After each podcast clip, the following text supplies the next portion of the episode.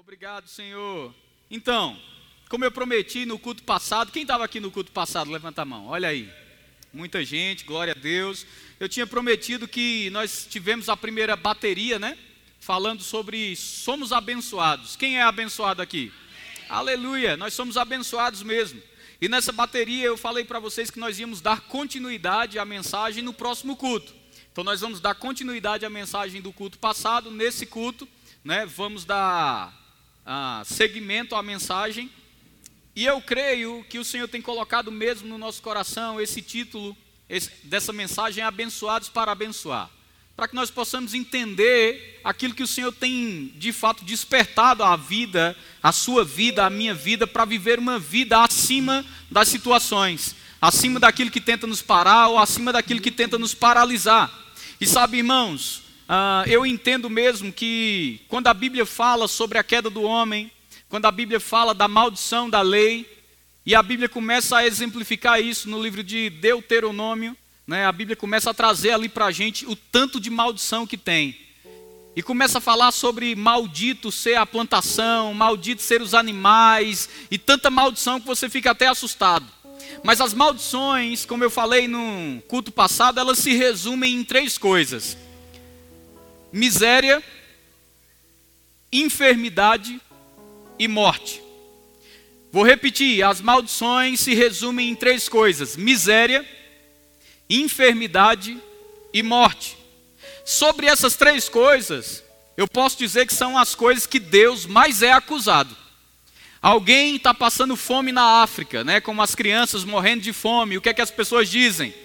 Onde é que Deus está? Afinal de contas, se Deus existe, por que, que as crianças estão morrendo de fome? Deus é acusado pela miséria. A segunda coisa é a enfermidade. Veio aí coronavírus e quantos de nós não ouvimos pessoas falando: olha aí, é Deus julgando a humanidade. Deus leva a culpa da enfermidade também. A terceira coisa é da morte. Alguém morre, às vezes morre jovem, e você escuta alguém falando: Olha aí, chegou a hora, Deus levou. Alguns até usam uma passagem bíblica para justificar a morte de alguém que é jovem ou de alguém que foi antes da hora, né? Dizendo assim: O Senhor deu e o Senhor tomou. Bendito seja o nome do Senhor. Mas deixa eu te dizer uma coisa: sobre a miséria, a enfermidade e a morte, Deus é inocente. Eu vou repetir para que você possa crer, porque fé vem pelo ouvir e ouvir a palavra sobre a miséria, sobre a enfermidade e a morte. Deus é inocente. Aleluia, Deus é inocente. O que foi que Deus fez? Deus sabia que o homem estava debaixo de maldição. E quando o homem está debaixo de maldição, irmão, maldição é assim: tudo que você faz não dá certo. Tudo que você faz na verdade, é colocar a mão e começa a desandar. E talvez em algum momento da sua vida, você já tenha se sentido dessa maneira, colocando a mão para fazer algo e dando errado, se envolvendo com alguma coisa e dando errado. E você começa a se perguntar: rapaz, parece que tudo que eu faço dá errado. Parece que tudo que eu estou envolvido, inserido, alguma coisa dá errada. Eu já conheci pessoas que reclamam da sua situação, dizendo: parece, pastor, que para mim nada avança, parece, pastor, que para mim nada dá certo. E o que é que elas fazem? Elas entendem que alguma coisa está operando na vida delas. Esses dias, a Josi estava aqui na igreja e parou um senhor aqui, e ele falou: Eu queria que vocês orassem por mim. Alguma coisa está errada na minha vida, alguma coisa está impedindo que eu avance. As pessoas, irmãos, quando elas começam a entender que alguma coisa está travando a vida delas, elas querem um culpado. E elas também querem achar uma solução. Então o que é que elas fazem? Elas começam muitas vezes a fazer uma campanha. Às vezes essa campanha é para quebrar uma maldição sobre a vida dela. Mas eu já disse aqui e eu vou repetir: a maldição que havia sobre a tua vida, a maldição que havia sobre a minha vida, ela foi quebrada. E eu vou te dizer aonde ela foi quebrada: ela foi quebrada na cruz. Aleluia, não, pastor, mas mesmo assim, nós entendemos que tem coisas que ainda precisam ser quebradas. Mas deixa eu te dizer uma coisa: se você crê que alguma maldição ainda precisa ser quebrada na sua vida, você não tem revelação da obra da cruz. Porque se você vai num salão de beleza, já pensou? alguém alisa metade do seu cabelo, deixa a outra metade sem ser alisada, você ia dizer: você fez um trabalho pela metade. Alguém pinta a sua mão esquerda, mas não pintou a sua mão direita, e você vai dizer, fez o trabalho pela metade. Quando você diz que ainda precisa quebrar alguma maldição na sua vida, você está olhando para Jesus e está falando para Ele: o que você fez na cruz não foi suficiente, você fez pela metade. Mas deixa eu te dar uma boa notícia nessa noite: o teu Deus não faz nada pela metade. Se você prestar atenção no que Jesus disse na cruz, foi o seguinte: está consumado, eu faço nova todas as coisas. Você não precisa quebrar maldição na sua vida. O que você precisa é entender o que a Bíblia diz.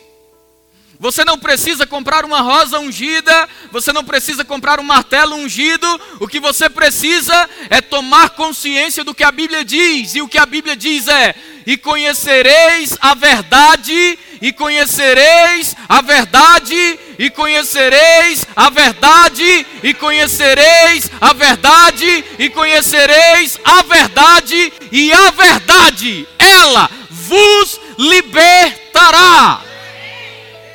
É a verdade? Jesus disse: Eu sou a verdade. Eu sou o caminho, a verdade e a vida. Ei, deixa eu te dizer uma coisa: o que pode te tornar livre nessa noite não é uma campanha, é você entender que a maldição já foi quebrada em Cristo. Deus não estava satisfeito com a maldição que operava sobre o homem, então Deus fala a Abraão. E eu vou usar o exemplo de Abraão porque sobre a vida de Adão, Moisés, você não escuta uma invocação falando o Deus de Moisés. Você não escuta uma invocação falando o Deus de Adão. Mas você escuta falando o Deus de Abraão, Isaac e Jacó.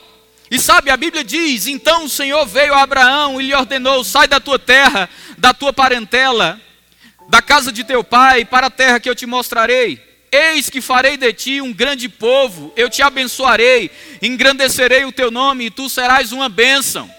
Aleluia! Quantos de vocês sabem que Deus já está preanunciando aqui? Ele diz: Tu serás uma bênção.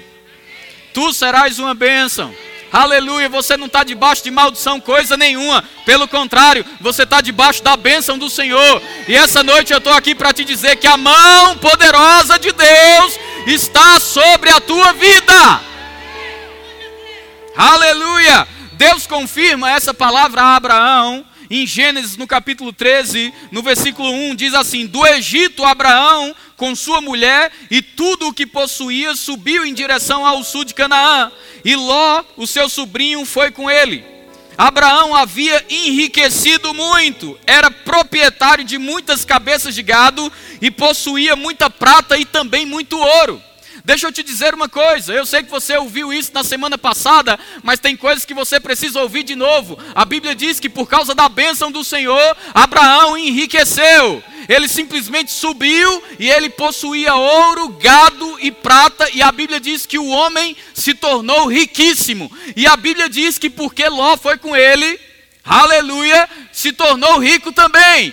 Eu quero declarar de novo sobre a tua vida e sobre essa igreja. Quem andar com você provará da bênção do Senhor em manifestação também. No seu trabalho, na sua casa, as pessoas que estiverem perto de você, vai se cumprir na vida delas. Você é uma árvore frondosa frutífera. Ei, pastor, você não sabe o que está acontecendo na, na, minha vida. Eu não sei o que está acontecendo na sua vida, mas eu sei o que aconteceu na cruz do Calvário. O preço foi pago e a lei cumprida. Oh, aleluia!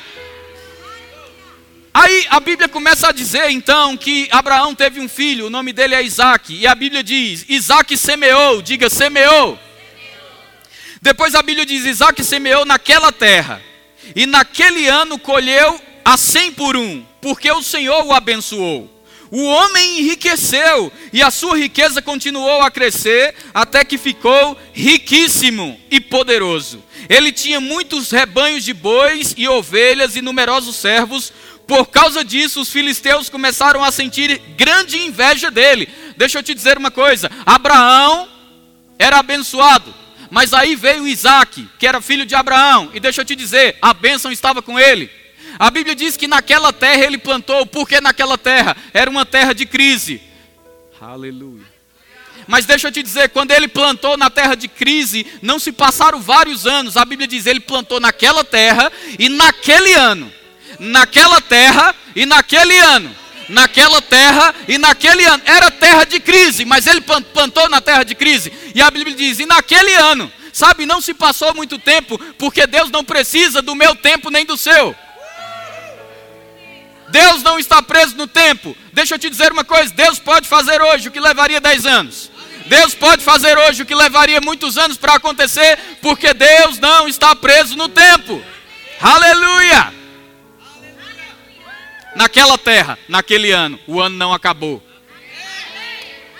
E eu quero declarar, meu amigo, eu quero declarar sobre a tua vida, no lugar da tua vergonha, dupla honra. No lugar da tua vergonha, dupla honra. No lugar da tua vergonha, dupla honra. O Senhor mesmo te exaltará.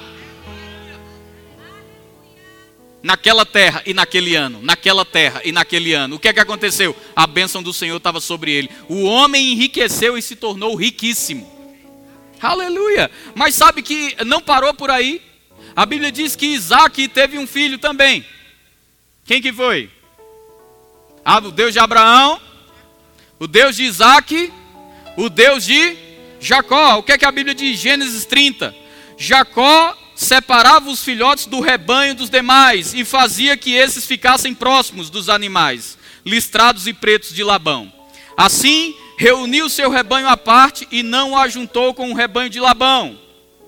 Aleluia. Cuidado com quem você ajunta o seu rebanho. Amém. Cuidado com as suas associações, cuidado com quem você ajunta o seu rebanho. É bom ajuntar o rebanho, irmão, com quem está debaixo da mesma influência que você. Oh, aleluia! E ele diz, ele continua dizendo, e todas as vezes que as fêmeas mais fortes estavam no cio, Jacó corria e colocava os galhos à vista do rebanho, junto aos bebedouros, a fim de que acasalassem perto dos galhos marcados. Todavia, se os animais eram fracos, não os colocava ali. Dessa maneira, os animais fracos eram separados para Labão e os mais fortes seguiam para Jacó.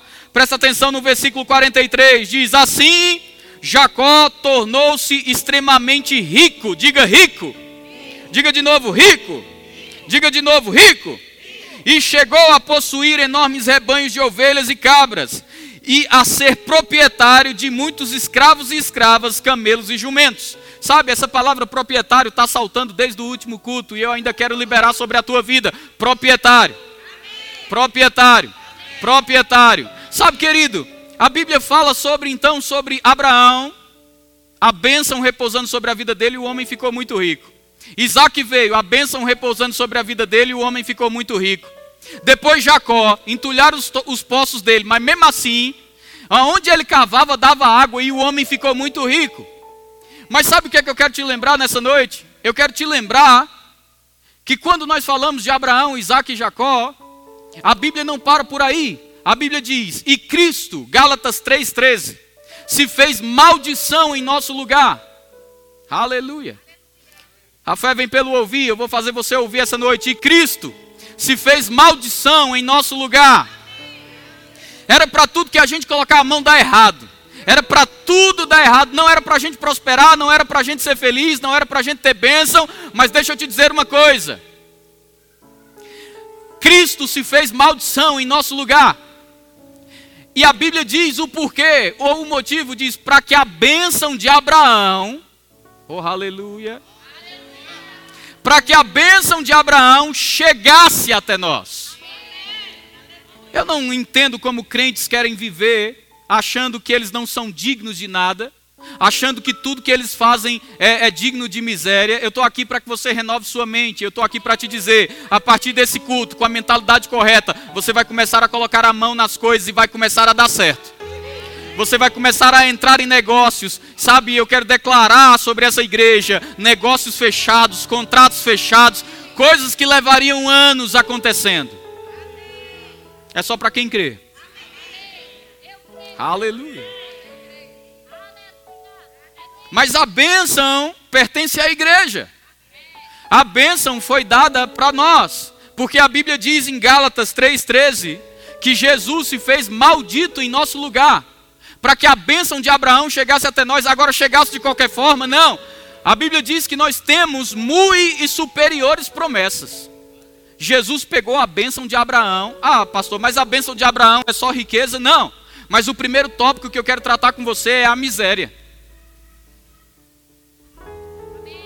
Deus não quer ninguém aqui vivendo em miséria. Deus não quer ninguém aqui vivendo em falta. Você já ouviu uma expressão que diz assim: vendendo o almoço para comprar a janta? Já ouviu essa expressão? Você está fora disso. E eu vou te dizer porque você está fora disso, porque isso é maldição da lei. E você não está debaixo da maldição da lei, você está debaixo da bênção. Por isso eu quero te dizer: Deus não quer você vendendo janta, o almoço para comprar a janta. Você, Deus não quer você cobrindo a cabeça e descobrindo os pés. Deus quer que você tenha, como a Bíblia diz, El Shaddai, o Deus mais do que suficiente. O Deus mais do que suficiente. Abundância, irmão, abundância, tendo para transbordar. Deixa eu te dizer, quando Jesus se fez maldição, ali acabou a maldição na nossa vida. A Bíblia diz que ele fez para que a bênção chegasse até nós. Que bênção? A de Abraão. Agora, focando na questão da miséria, significa dizer que a bênção de Abraão, que chegou até nós, nos redime da miséria nos redime de passar necessidade, nos redime da falta. Por quê? Porque a bênção chegou e chegou com um upgrade. O que é isso? Muito superiores promessas. Você tem direito a prosperar. Essa noite eu quero que uma mentalidade de falta seja quebrada na nossa vida. Uma mentalidade de escassez seja destruída na nossa vida, sabe, irmãos? Eu estou crendo e eu quero que você creia também nos melhores dias da nossa vida nas melhores oportunidades, nas melhores portas abertas. Amém? Aleluia. Agora, Abraão viveu abastardo, cheio. Isaac viveu abastardo, rico também, muito dinheiro. Sei que dinheiro às vezes na igreja parece um palavrão, né? Mas eu quero te dizer, o dinheiro tem que estar na mão da igreja. Não é na mão do traficante, não é na mão do ímpio, tem que estar na nossa mão, porque eu vou te dizer: dinheiro na nossa mão vai estar no lugar certo investimento no reino. E sabe, querido, a Bíblia mostra aqui que essa bênção para chegar até nós teve que passar por Jesus. Agora, a, a, a pergunta é: como é que Jesus vivia? Porque alguns ainda têm a mentalidade do Jesus, o menino, Pobrezinho, tá chegando o Natal daqui a pouco, né? E você vai ouvir muito essa música. Pobrezinho nasceu em Belém. Irmãos, deixa eu te dizer uma coisa: a religião é de fato algo, algo miserável. Porque a religião coloca na nossa mentalidade que quanto mais nós sofrermos, mais perto do Senhor estaremos. Mas o Evangelho coloca na nossa mentalidade que Cristo sofreu para que eu e você pudéssemos reinar em vida. Alguns ainda querem optar pelo sofrimento porque eles querem depender da justiça própria. Eu sofri, eu conquistei. Mas que tal depender da meritocracia de Cristo? Ele sofreu, eu usufruo. Ele sofreu, eu reino em vida. Ele sofreu, eu desfruto de vida eterna. Ele provou minha morte, eu vou provar a vida dele. Então Jesus não viveu de qualquer maneira. Alguns dizem, como não, pastor? Você nunca viu a história? Pobrezinho, nasceu em Belém numa manjedoura foi onde ele nasceu. Sim, ele nasceu numa manjedoura. Mas você já viu que está em Lucas 2? Lucas 2, a partir do versículo 1, eu vou ler rapidamente, porque eu quero encerrar a mensagem que nós temos Santa Ceia hoje. E nós temos muita novidade para compartilhar com você. Então, Lucas 2, no versículo 1, diz: Naquela época, César Augusto publicou um decreto convocando para um recenseamento todos os moradores das terras dominadas por seu império este foi o primeiro cadastramento da população de todo o Império Romano, quando Quirino era governador da Síria, e todos seguiam para as cidades onde haviam nascido, a fim de serem arrolados. Por isso José também viajou da cidade de Nazaré, da Galiléia, para a Judéia até Belém, cidade de Davi, porque pertencia à casa e à descendência de Davi. E partiu com o propósito de alistar-se juntamente com Maria, sua esposa prometida, que estava grávida. Enquanto estava em Belém, chegou o momento de nascer o bebê. E ela deu à luz o seu primogênito, envolveu-o com tiras de pano e o colocou sobre uma manjedoura, pois não havia lugar para eles na hospedaria. Deixa eu te dar uma grande revelação nessa noite. Jesus nasceu numa manjedoura. Mas deixa eu te dizer, não era porque Jesus era pobre. Não era porque Jesus não tinha dinheiro. Jesus nasceu numa manjedoura e a Bíblia diz o motivo: porque não havia lugar para eles na hospedaria. Irmão, estava sendo dado um decreto. As cidades estavam lotadas, os hotéis estavam lotados, e aquela mulher estava grávida. E eu não sei se você já esteve grávida ou se você conhece uma grávida, não adianta dizer para ela, espera a hora do hotel ficar vago. Aleluia! Não adianta dizer para ela, espera mais um pouquinho, daqui a pouco o hotel vai ficar vazio e você dá a luz. Chegou a hora de nascer, meu irmão, acabou. Nasce no carro, nasce no meio da estrada, nasce no mato e chegou a hora de Maria dar a luz e os hotéis estavam lotados, mas eu quero te dizer, não era falta de dinheiro, era falta de hospedagem. O menino nasceu numa manjedoura, mas nunca foi despido da sua realeza. Por quê? Porque havia uma bênção sobre Abraão, havia uma bênção sobre Isaac, havia uma bênção sobre Jacó, mas Jesus não podia transferir essa bênção se ele não andasse de acordo com aquilo que ele desejava passar para nós. Aleluia! Então, de fato, o menino nasceu numa manjedoura, mas não era falta de dinheiro. Lucas, no capítulo 9, diz o seguinte: algumas pessoas replicam isso, né? Ela diz: não, mas ele nasceu pobrezinho. Pobrezinho de quem? Porque eu não sei que presente você ganhou quando você nasceu. Mas eu vou te dizer uma coisa: Jesus ganhou incenso, mirra e ouro. E eu quero voltar a profetizar, sabe? O nível dos teus presentes vão subir, vão ser jogados lá em cima. Eu quero declarar, irmão, que você vai ser aquele tipo de pessoa que vai dar presente em ouro mesmo. Eita, olha aí o evangelho da prosperidade. Olha o evangelho. Se você quiser ficar sem, você pode ficar sem. Mas sabe, irmãos, eu não estou aqui porque eu desejo ouro. Eu estou aqui porque a minha mentalidade não é a de sanguessuga. O que é sanguessuga? O sanguessuga tem duas filhas. Dá, dá. É o que diz Provérbios. Dá, dá. Mas deixa eu te dizer, Deus quer mudar a nossa mentalidade para quê? Ele quer que nós tenhamos a mentalidade de olhar para alguém e falar: rapaz, eu quero dar um presente a essa pessoa eu quero dar do melhor. Aonde é que eu devo me alegrar nisso? Só dá quem tem. Só dá quem tem. Só dá quem tem. É por isso que a Bíblia diz: e melhor coisa é dar do que receber. Você nunca parou para prestar atenção nisso? Por que melhor coisa é dar do que receber? Porque só dá quem tem, irmão, só dá quem tem. Só dá quem tem. Nós temos um amigo, eu e a Luana, e ele contando para a gente, rapaz, a minha esposa brigou com a vizinha, mas daí Deus falou conosco para dar o carro, falou comigo para dar o carro para a vizinha, e a esposa dele na hora fez, para ela não, para qualquer pessoa. Aí o Espírito Santo falou, não, é para ela mesmo que você tem que dar. Deixa eu te dizer, o dar não envolve quem necessita. O dar também não envolve quem você gosta. O dar envolve natureza.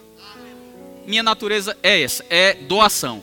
Então não é sobre quem você gosta, porque abençoar quem você gosta é facilidade. Eu gosto aí do João, eu vou abençoar ele. Não! Você abençoa todo mundo, porque essa é a natureza do seu pai. É quem você gosta, é quem você não gosta, é quem precisa e é quem não precisa. Uma vez uma família testemunhando, né, que um irmão chegou na casa deles, tocou a campainha e disse: "Rapaz, eu estou tão sem graça, tão sem graça". E ele fez o que foi? aquela família perecendo necessidade, passando necessidade, e oraram ao Senhor, dizendo assim: ela orou assim: Senhor, eu quero tanto nessa semana poder comer uma carne moída. Aí o camarada foi fazer a feira e Deus disse assim: coloca no carrinho tudo que eles precisam e coloca carne moída. Ele fez: Não, Senhor, não, eu aprendi que eu tenho que dar do melhor, vou colocar uma picanha. Aí Deus disse assim: Não, carne moída. E ele colocou carne moída. Chegou na casa da família, tocou o interfone. Aí disse assim: Eu estou tão constrangido, Deus mandou trazer essa feira para vocês, mas eu sei que vocês não precisam.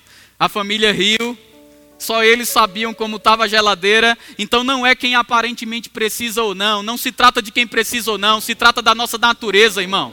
É da nossa natureza. E quando eles olharam, ele disse: Eu não sei porquê, eu não sei te explicar o porquê. Eu queria trazer outra carne, mas Deus mandou eu trazer carne moída. Cuidado com o que você está pedindo. Sabe por quê? Se você fala para Deus, eu quero ter um carrinho, vai ter um carrinho. Mas se você falar com Deus que quer ter um carrão, vai ter um carrão. Cuidado com o que você pede. Se você falar para Deus que quer ter um empreendimentozinho, vai ter um empreendimentozinho. Mas se falar para Deus que quer ter uma grande empresa para empregar a muitos e muitos e muitos com filiais, vai ter. Você vai avançar o tamanho da sua visão. Ou você acha que Deus disse a Abraão: aonde você conseguir ver, é seu. Ei, Deus vai trabalhar até onde os teus olhos chegam. Se tua visão for pequenininha, vai ser sempre pequenininho. Se sua visão for grande, vai ser sempre grande. Aleluia. Aí olha aqui, diz que o menino ganhou incenso, ouro, mirra. Deixa eu te dizer uma coisa: Jesus não era qualquer um, irmão. Jesus já nasceu ganhando ouro. Eu quero te dizer, não se trata só do que vamos ganhar, mas eu quero declarar sobre a tua vida. O Senhor está te prosperando tanto nessa noite, está abrindo tanto tua mentalidade, que os seus presentes vão subir de níveis. Você vai passar a dar presente bom mesmo. Se fosse para receber, você estava mais animado, né? Deus vai trazer presentes grandiosos para você. Mas irmãos, eu vou te dizer, se você se anima mais com os presentes que estão chegando do que com os presentes que vai chegar para você dar, você ainda não girou a chave da mentalidade. A chave da mentalidade não foca no que vai ter, a, a chave da mentalidade foca abençoado para abençoar. É o fluxo, é o fluxo da bênção. O fluxo da bênção consiste em ter para dar.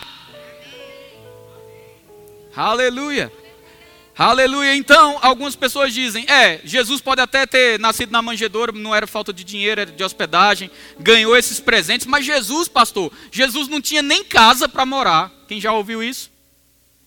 Alguém já ouviu isso? Que Jesus não tinha casa para morar? Deixa eu te dizer, Lucas 9, 58 diz assim: Mas Jesus lhe replicou: As, as raposas têm suas tocas e as aves do céu têm seus ninhos, mas o filho do homem não tem onde repousar a cabeça. Aí muitas pessoas falam: olha aí, Jesus não tinha nem casa. Não, irmão, está errado. O que Jesus estava dizendo é que no período, nesse período do seu ministério, por andar de cidade em cidade, de fato ele não tinha onde recostar a cabeça. Mas deixa eu te dizer, Mateus no capítulo 4, no versículo 12, Diz assim: Jesus, entretanto, ouvindo que João estava preso, voltou para a Galiléia e deixou Nazaré e foi para a sua casa, para a sua casa, para a sua casa, para a sua casa, que ficava em Cafarnaum, situada à beira-mar. Nos confins de Zebulon e Naftali. Irmão, para com isso. Deixa eu te dizer uma coisa. Para com essa ideia de Jesus o coitadinho, Jesus o miserável, Jesus. O... Jesus estava com a consciência certa. Qual era a consciência certa? Eu sou Jesus. Existe Abraão, existe ja... Isaac, existe Jacó. Eu sou o portador da bênção que vai ser transmitida à igreja. Mas para transmitir algo eu tenho que viver. Jesus tinha casa sim, e era à beira-mar. E, e você pode ter se quiser também. E você pode ter se quiser também. Se quiser, pode.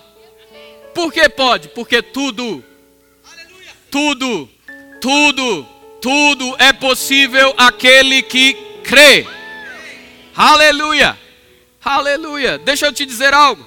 João, no capítulo 13, diz assim: Considerando que Judas era responsável pelo dinheiro, alguns pensavam que Judas havia dito: compra o necessário para a festa ou que desse algo aos pobres. Judas, assim que comeu o pedaço de pão, saiu apressadamente e era noite. O que é que a Bíblia está falando aqui? Judas era responsável pelo dinheiro. O que isso significa? Significa que Jesus, além de ter uma casa à beira-mar, Jesus tinha tesoureiro.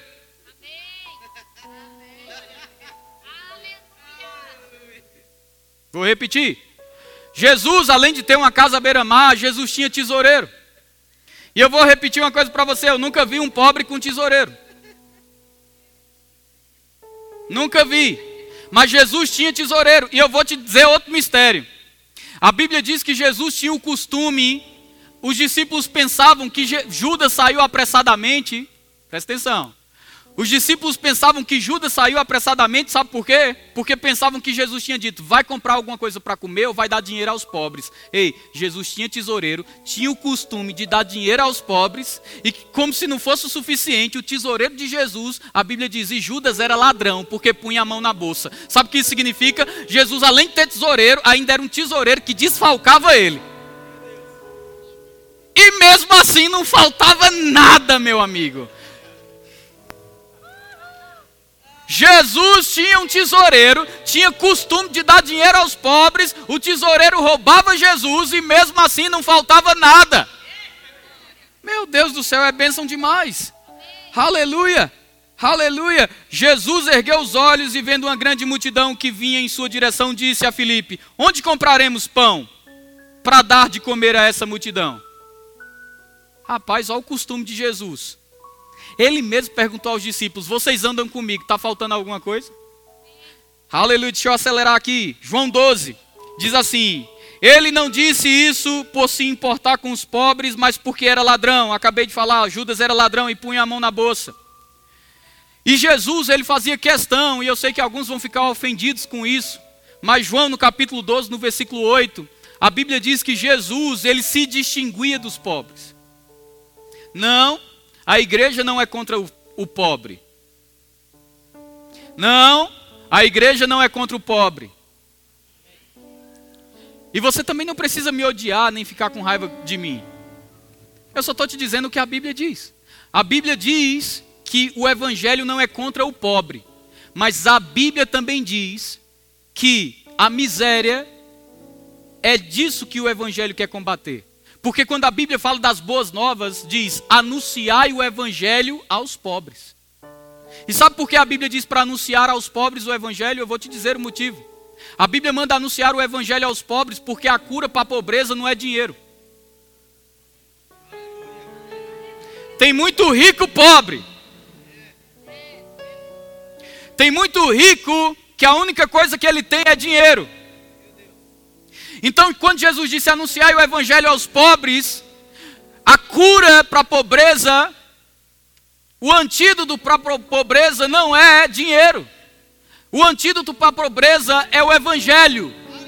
Você pode encher a África de dinheiro, vai gastar tudo, vai permanecer pobre, mas encha o homem do evangelho e ele começará a entender o que é riqueza. Por quê, irmão? Você só vai atrair o que você é. Se você souber eu sou o que a Bíblia diz que eu sou, você saberá também que riqueza faz parte da sua natureza. E quando você entender que riqueza faz parte da sua natureza, quando você entender que riqueza faz parte da sua natureza, quando você entender que riqueza faz parte da sua natureza, aí você vai começar a andar como tal e atrair o tal.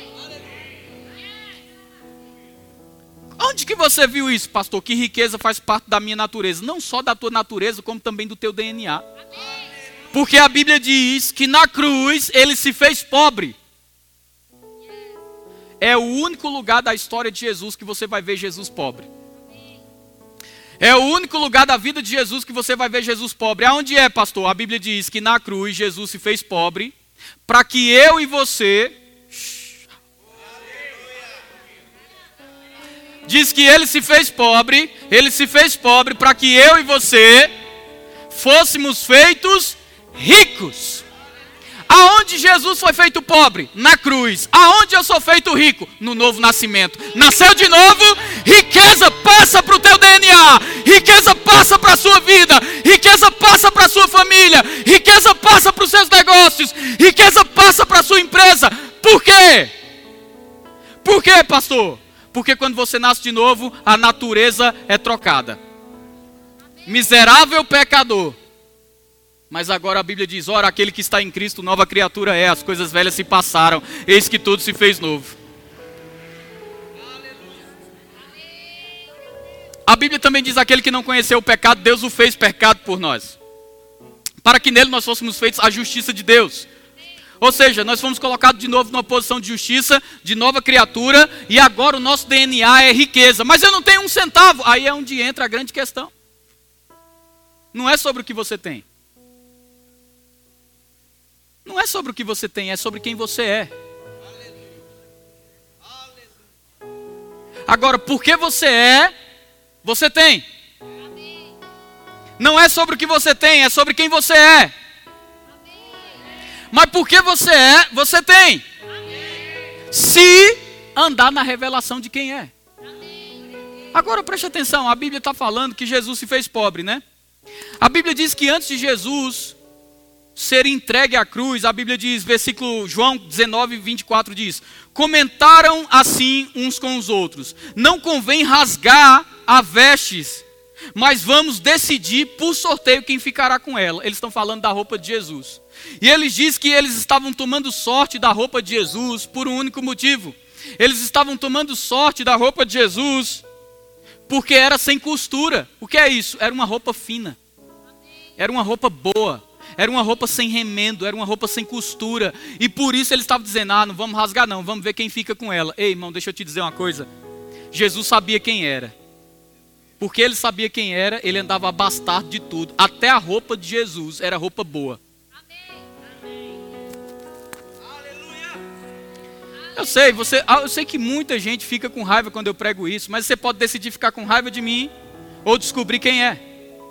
E provar, porque eu vou te dizer uma coisa: se você, irmão, provar de quem você é, coisas vão começar a chegar para suas mãos. Você vai começar a experimentar de uma nova realidade. E esse é o desejo do Senhor para a minha vida, para a sua vida, que eu e você desfrutemos do melhor. Afinal de contas, não é sobre nós que está escrito. Se quiserdes e me ouvirdes, Se quiserdes e me ouvirdes, deixa eu perguntar uma coisa. Você acha que aqui em Goiânia o Alphaville é bom? É o melhor, não é? Eu sei, tem sempre essa discussão, né? Uns gostam do Aldeia do Vale, outros gostam do Alphaville, mas deixa eu te dizer, foi feito para você. Foi feito para você. Foi feito para você.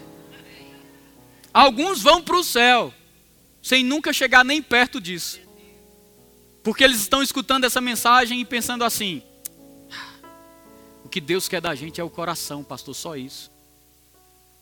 Tomara que ele tenha seu coração mesmo, porque se ele tiver o seu coração, a Bíblia diz que é daí que procedem as saídas da vida. E quem sabe, tendo o teu coração, ele não vai ter também a tua atenção para que você descubra que não, o mundo não gira em torno de você. E para que você descubra que Ele quer mesmo que você prove do melhor, porque você provando do melhor, você vai ser socorro e resposta para muita gente.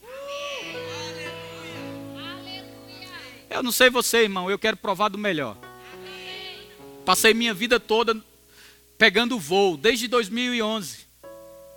Avião para cá, avião para lá. Mas um dia eu estava no avião e a aeromoça disse: Vocês podem ir lá para frente, quem quiser, primeira classe, porque está tudo vazio.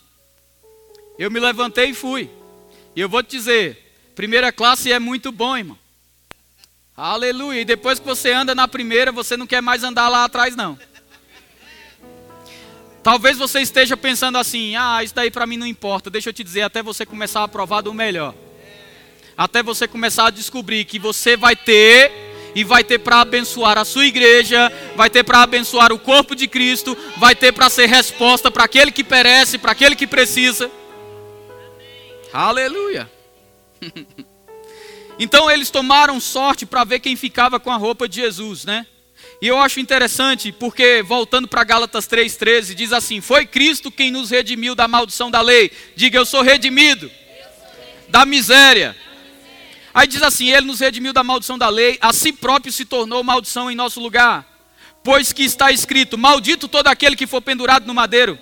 Isso aconteceu para que a bênção de Abraão chegasse também aos gentios em Jesus Cristo, a fim de que recebêssemos a promessa do Espírito Santo pela fé. Deixa eu te dizer, a bênção chegou. Agora eu vou dar um intervalo aqui. E eu vou fazer você pensar em umas coisas.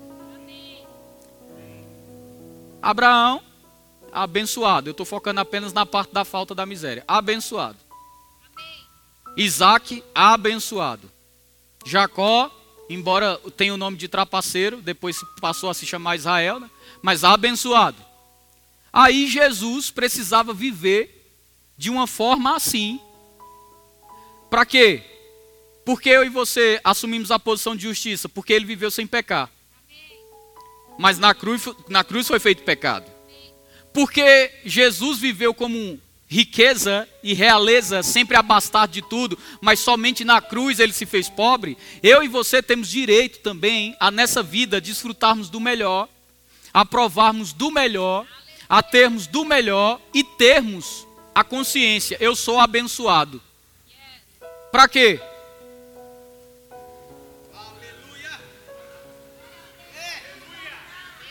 Para abençoar.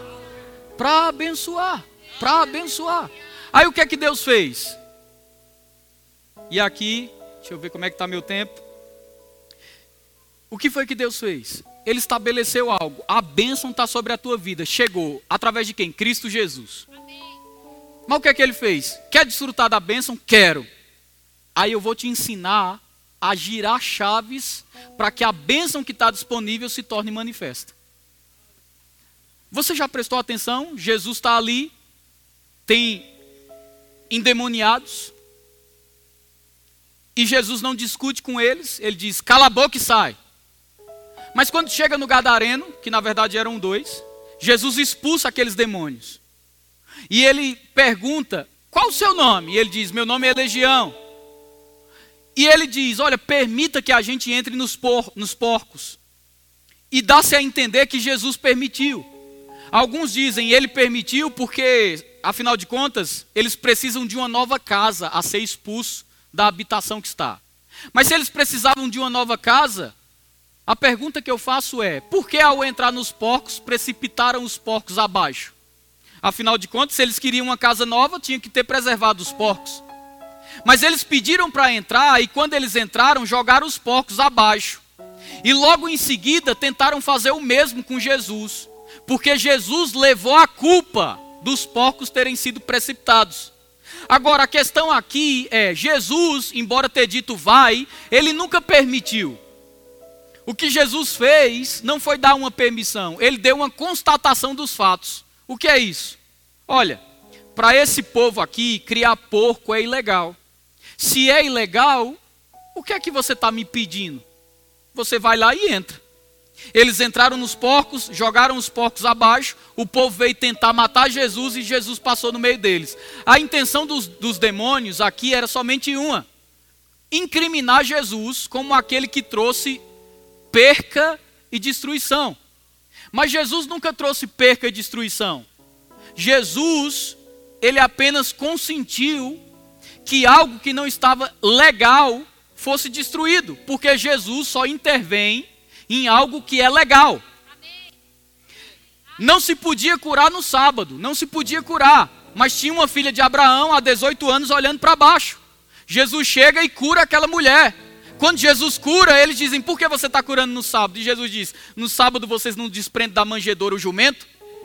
Por que, que eu não vou curar essa filha de Abraão? O que Jesus estava dizendo é: Meu amigo, se tu pode desprender um jumento, por que, que eu não posso curar essa mulher que está debaixo da bênção? Nos porcos, Jesus não tinha legalidade para intervir, era ilegal. Mas nessa mulher, Jesus tinha legalidade para intervir.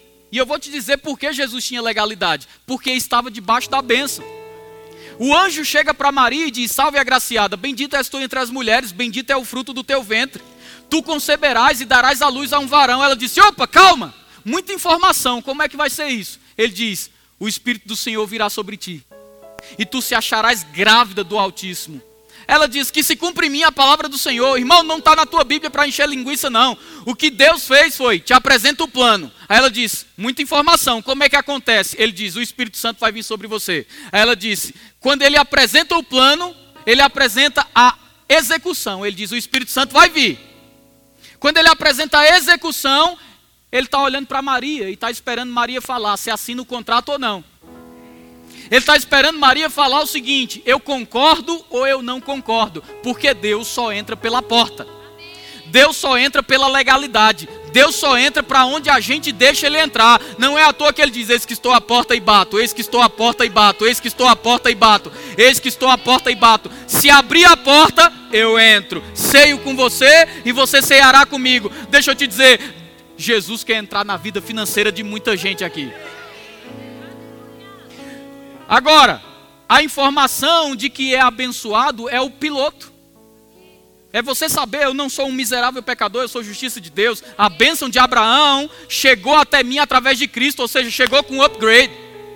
Quando você descobrir isso, você vai descobrir também que, mesmo sendo abençoado, ele só pode tornar a bênção disponível em uma bênção manifesta se você abrir a porta. E para abrir a porta, tem algumas coisas que ele estabeleceu. Dentre elas, dentre as coisas que ele estabeleceu, está Provérbios 6, que diz o quê? Vai ter com a formiga, ó preguiçoso. Eu sei que você estava esperando que eu entrasse direto na parte de dízimos e ofertas. Dizendo assim para você: quer ser abençoado? Comece a ofertar. Quer ser abençoado? Comece a dar o dízimo. Mas eu vou te dizer: quer ser abençoado ou desfrutar da bênção? Comece a trabalhar.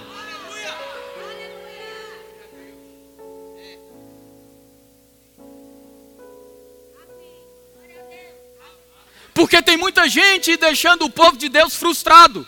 Porque quando ele traz a consciência, você é abençoado, você é abençoado, você é abençoado, você é abençoado, você é abençoado, você é abençoado, ele esquece de dizer que a bênção é para onde você colocar a mão, prosperar, mas tem que colocar a mão. Porque, irmão, nada cai do céu e a última coisa que caiu de lá não foi boa. Aleluia! Aleluia! E a gente está vivendo um evangelho mágico. Que evangelho mágico é esse? Bom, eu sou abençoado, Está esperando o que, irmão? A bênção. O pastor falou que eu sou abençoado. Estou esperando a bênção chegar. Ei, deixa eu te dizer uma coisa. Uns dizem, não precisa correr atrás da bênção, porque a bênção corre atrás de você. Aí, o que eu digo é: você nem precisa correr atrás da bênção, a bênção também não vai correr atrás de você. E eu descobri o porquê. Porque a bênção já repousa sobre a tua vida. Então está um desencontro total. Tem gente correndo atrás da bênção, tem gente pensando que a bênção está correndo atrás dele, onde na verdade a Bíblia diz: Bendito Deus e Pai do nosso Senhor Jesus Cristo, o qual já nos abençoou com toda sorte de bênçãos nas regiões celestiais em Cristo Jesus. Agora, uma vez que somos abençoados, reteremos o poder. Irmão, deixa eu te dizer uma coisa: não existe ninguém na face da terra mais habilitado que tenha CNH, aleluia, para prosperar do que a igreja. Ninguém, Bill Gates, o camarada que criou o Facebook, seja lá quem for, ninguém está mais habilitado a prosperar do que você. E eu vou te dizer porque a bênção, a bênção, a bênção, a bênção do Senhor repousa sobre você. Agora a Bíblia traz uma culpa para nós. Ela diz: olha, você tem que ser prudente, esperto, sagaz como a serpente, mas simples como a pomba. Deixa eu te dizer uma coisa: o povo de Deus está na calmaria demais. Eu sou abençoado. Eu sou aben... Sim, não retém o poder. Você é abençoado para colocar a mão em coisas e ver as coisas prosperarem. Você é abençoado para ver as portas se abrirem. Você é abençoado para ter graça diante daquilo que vai fazer. Para olhar para alguém que diria um não de cara e ter um sim. Mas você tem que se levantar e fazer alguma coisa. Provérbios 14 diz que aquele que se empenha no trabalho provará de grande riqueza. Eu não estou aqui para te ensinar uma mágica gospel, dizendo compre isso, compre aquilo e você prosperará. Não, eu estou aqui para te dizer: conheça a verdade e a verdade vos libertará. E a verdade é: você é abençoado. Jesus foi o canal para que a bênção chegasse até você. E se você entender que é abençoado, vai trabalhar menos e vai ganhar mais.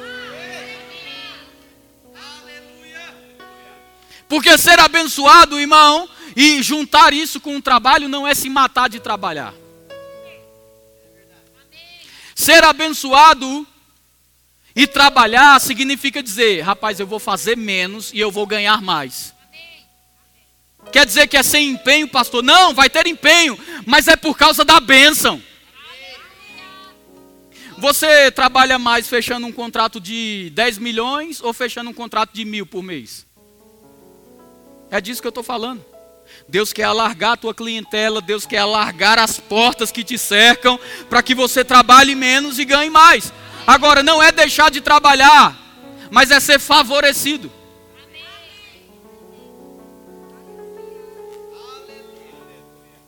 Favorecido.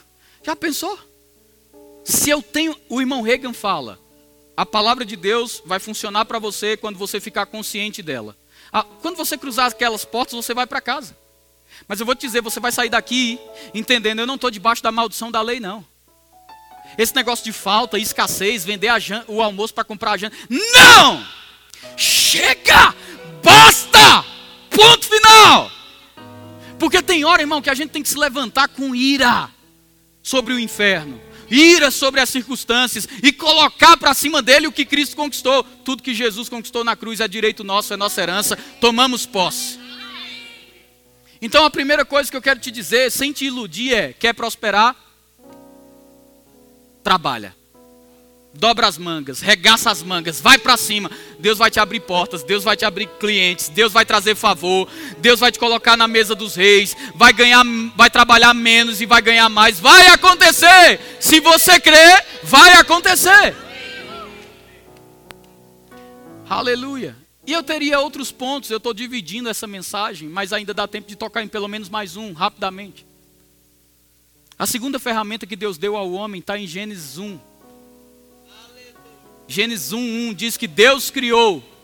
E essa palavra criou é a palavra bará, que diz que Deus criou do nada. Agora, só quem pode criar algo do nada é Deus. Nós criamos do que já existe. É por isso que em Gênesis 8, a Bíblia fala que enquanto houver sol e lua, enquanto houver dia e noite, haverá plantio e colheita. O que é que Deus deu ao homem fora domínio? Ele disse: domine. Qual foi a segunda coisa? Ele disse: toma semente. Domine, toma semente. Domine, toma semente. E o que é que os homens têm esquecido? Eles até estão trabalhando, mas estão esquecendo do poder da semente. Irmão, pensa comigo: Deus plantou um jardim. Sim ou não? Mas no final do livro, não diz que termina com um jardim diz que termina com uma cidade. Aleluia. Deus plantou um jardim, mas no final do livro não diz que termina com um jardim, diz que termina com uma cidade. Agora, se você prestar atenção, na cidade tem a árvore da vida, na cidade tem os rios que cortavam o jardim. O que é que eu entendo com isso? É o mesmo lugar. A diferença é que começou como um jardim e Deus entregou no final como uma cidade edificada, com muros e ruas de ouro. Era o plano original. Mas Deus podia ter dado a cidade de início? Podia. Mas qual foi o que, o que é que Deus disse para o homem? Faz o seguinte: primeiro domina, ou seja, trabalha. E depois ele disse: toma semente para você plantar e colher. Jeremias 29 diz que o povo de Deus foi levado cativo à Babilônia. Versículo 4 e 5. Olha a instrução de Deus. Está numa terra estrangeira, né? Olha a mentalidade do povo. Vou alugar umas casas. Já que a, terra não é nossa, vamos pelo menos alugar para viver nelas. Olha a mentalidade de Deus. Constrói casa. Não aluga, não. Vai construir sua casa. E depois que ele diz isso, sabe o que é que ele diz? E depois que tiver construído, vai plantar e colher. O que é que Deus está fazendo? Trabalhando com plantio e semeadura e colheita. Semeadura e colheita. Semeadura e colheita. Deuteronômio 8. A Bíblia diz que o povo vai para Canaã. Agora já não é mais uma terra estrangeira inimiga. É uma terra onde eles estão em casa. Ó a ordem de Deus. Constrói casa. Vê o versículo que vem seguinte. Ele diz assim: E habite nelas e plante e colha. Meu irmão, quer seja numa terra onde não tem prosperidade, só tem escravidão, ou quer seja na terra da promessa. Deus diz: você vai se dar bem em qualquer uma delas.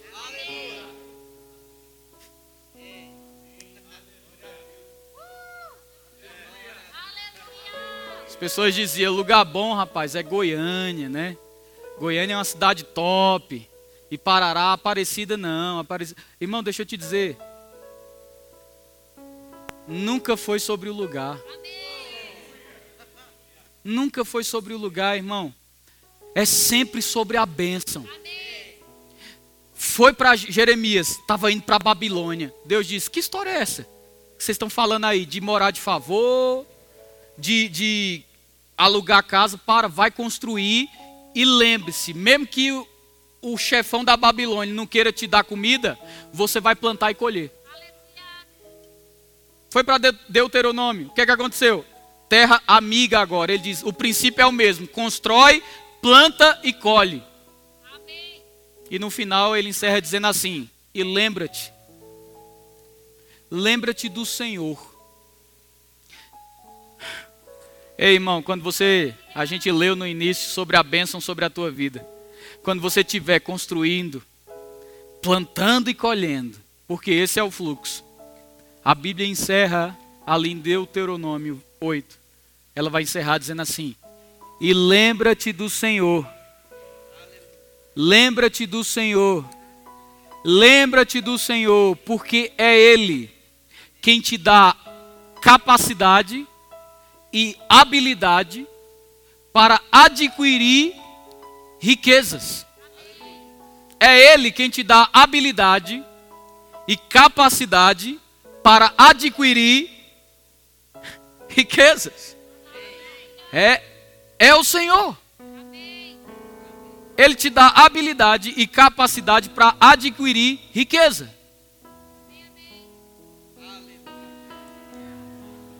Culto passado, a gente profetizando essas coisas. Um cheiro, meu amigo, de carro novo tomou conta desse lugar aqui. Eu digo para você, já está acontecendo. Já está acontecendo. A Amanda mesmo testemunhou aqui de o peso de um molho de chave na mão dela. Eu digo para você, irmão, quem crê provará dos milagres. Eu disse para mim mesmo, eu estou disposto a prosperar. Oliveira, meu amigo, vou te dizer uma coisa, eu decidi. Eu não vou me manter no mesmo nível. Não por quanto eu tenho na conta bancária, não pelo que os meus olhos estão vendo, mas deixa eu te dizer uma coisa: a visão é maior do que nós mesmos. A visão é maior do que nós mesmos, e eu vou te dizer aonde os nossos olhos espirituais conseguem chegar. Eu quero te dizer, a moeda de Deus nunca foi dinheiro, a moeda de Deus é fé. E eu quero declarar hoje sobre a tua vida, aonde a tua visão chegar, aonde a sua visão chegar, não diga é grande demais para mim, é numeroso demais para mim, apenas entenda a boa mão do Senhor está sobre a tua vida Apenas entenda que a boa mão do Senhor está sobre você. E porque você entende isso, portas se abrem. Porque você entende isso, favor começa a transparecer. Aleluia. Eu creio na temporada de favor. Eu creio na temporada de favor. Eu creio na temporada de mentalidades destravadas para a prosperidade. Eu creio, meu irmão, não importa, você pode me olhar com um olhar de julgamento que for, mas eu vou te dizer uma coisa: eu creio que nessa igreja Deus não vai apenas trazer milionários, mas Deus vai levantar pessoas que estão aqui como milionários para investir no seu reino, para investir na vida de pessoas, para investir na vida de irmãos. Eu creio, Deus não vai apenas trazer milionários para esse lugar, mas Deus vai levantar milionários aqui. E quem é, pastor? Quem é? Quem é? Eu vou dizer aquele que crê, aquele que crê, aquele que crê, aquele que crê, aquele que estiver disponível em seu coração para se levantar como um arauto. Se levantar e dizer: Eu assumo o meu chamado de mantenedor do reino de Deus. Eu estou inconformado, irmão. Por quê, pastor? Eu vou te dizer por quê. E não me entenda mal, eu vou continuar essa série independente do que você pensa, porque eu não estou aqui para dizer o que você quer ouvir. Mas deixa eu te dizer uma coisa: Deus falou comigo, ensine o povo dessa igreja sobre ter uma mentalidade próspera, sobre ser abençoado para abençoar. Irmão, eu digo para você sem medo de errar já era para a gente ter terminado, no mínimo, as salinhas que estão aqui. No mínimo. Só tem uma sala de criança funcionando, irmão. já era para a gente ter terminado aqui, no mínimo, todas essas salas. E está começando a colocar esse paredão. Agora eu vou te dizer: tem gente querendo ganhar carro e Deus está querendo te lembrar, você é abençoado.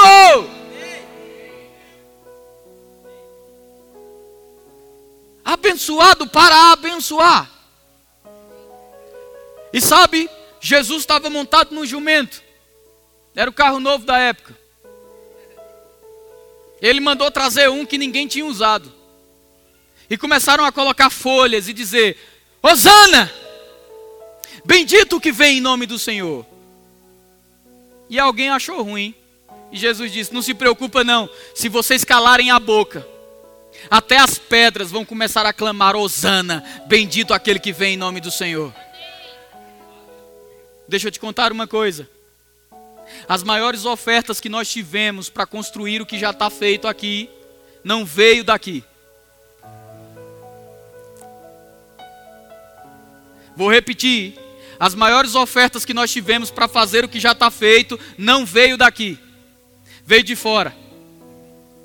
Alunos, pessoas que eu já dei aula entrando em contato e falando, estamos enviando tal oferta para a igreja, mas eu vou te dizer, eu preciso te ensinar sobre isso, eu preciso te contar sobre isso, eu preciso te comunicar sobre isso, sabe por quê? Porque se você ficar calado, Deus vai levantar outras pessoas para abençoar essa obra, Deus vai levantar outras pessoas para abençoar quem está passando por dificuldade nesse lugar, Deus vai levantar outras pessoas para a gente cumprir tudo que está no nosso coração, quer ter uma ONG, quer ter lugar para socorrer criança, quer ter lugar para socorrer as pessoas, mas nada disso se faz sem dinheiro, e eu quero te dizer: se você ficar calado,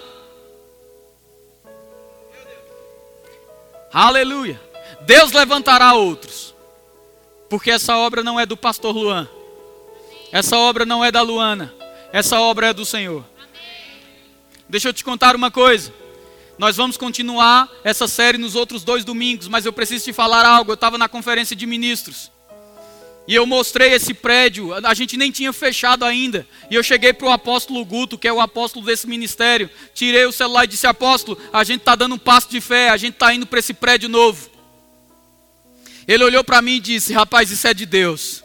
Eu quero fazer parte disso e eu vou ofertar agora 10 mil reais para pelo menos ajudar na mudança.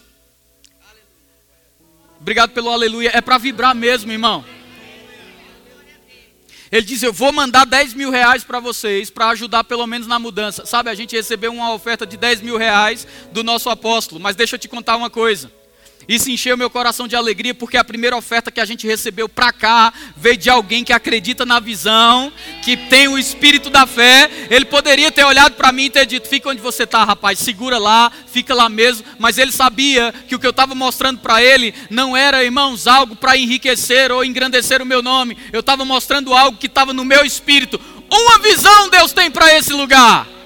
Uma visão Deus tem para esse povo. E se você esqueceu a visão, eu vou lembrar você. A visão é um rema nesse lugar. A visão é escola de ministros, se vier, vai funcionar aqui também. A visão é centro de cura. A visão, irmão, é maior do que o que você pensa. E eu não estou conformado e vou continuar te ensinando sobre isso. Aleluia. Aleluia. Pastor, você está com raiva? Não, eu estou feliz. Porque nós estamos quebrando mentalidades. Mentalidades, você é abençoado. A bênção chegou até você. Salmo 128. Tem como colocar aí Salmo 128? Eu vou encerrar com isso e vou fazer a ceia. Aleluia. Alguns se perguntam, pastor, o que é isso daqui que fica no palco? Você sabe o que é isso, irmão? Não? Você vê pessoas levantando aqui e vindo deixar algo. Nós cremos que quando uma palavra confirma no seu espírito, você deixa algo aqui, porque a unção que você honra é dela que você recebe. Agora deixa eu te dizer uma coisa. Talvez alguém diga assim, ele está ensinando isso para quando pregar alguém deixar dinheiro. Irmãos, deixa eu te falar algo. Preste bem atenção. Eu não fico com nada quando eu prego que é colocado ali. Ninguém, talvez ninguém sabia disso. Quem sabe disso aqui é o Lucas. Eu não fico com nada que é colocado aqui porque eu faço questão, quando as pessoas ofertam, quando eu estou pregando, eu oferto na vida de outras pessoas. Está falando isso por quê, pastor? Você tem que ter um bom exemplo. Você precisa ter um bom exemplo. E eu estou aqui para te dar ele. Eu poderia ficar, porque todo trabalhador é digno do seu salário. Eu não fico, eu oferto. Mas eu vou te dizer uma coisa: a gente está nesse lugar, irmão, e mais coisa pode ser feita. A gente ainda precisa terminar esse palco aqui. Ixi. Aonde estão os abençoados desse lugar? A gente precisa terminar esse palco aqui, irmão. A gente precisa terminar essas salas, a gente precisa pintar essa parede, a gente precisa fazer o paredão daqui. E deixa eu te dizer quem Deus vai usar. Aleluia, é você mesmo. Salmo 128 diz assim: Como é feliz quem teme o Senhor, quem anda em seus caminhos. Pode passar. Você comerá do fruto do seu trabalho e será feliz e próspero. Próximo. Agora escuta isso. Sua mulher será como videira frutífera em sua casa, seus filhos serão como brotos de oliveira ao redor da sua mesa. Vai. Assim será abençoado o homem que teme ao Senhor. Que o Senhor o abençoe desde Sião, para que você veja a prosperidade de Jerusalém todos os dias da sua vida e veja os filhos dos seus filhos, haja paz em Israel. Aleluia. Aleluia. Sabe, irmão? Esse texto de Salmo 128 nada mais é do que um breve relato da bênção que alcança todo o nosso ser. Você é abençoado. Olhe para quem está do seu lado e diga: Você é abençoado.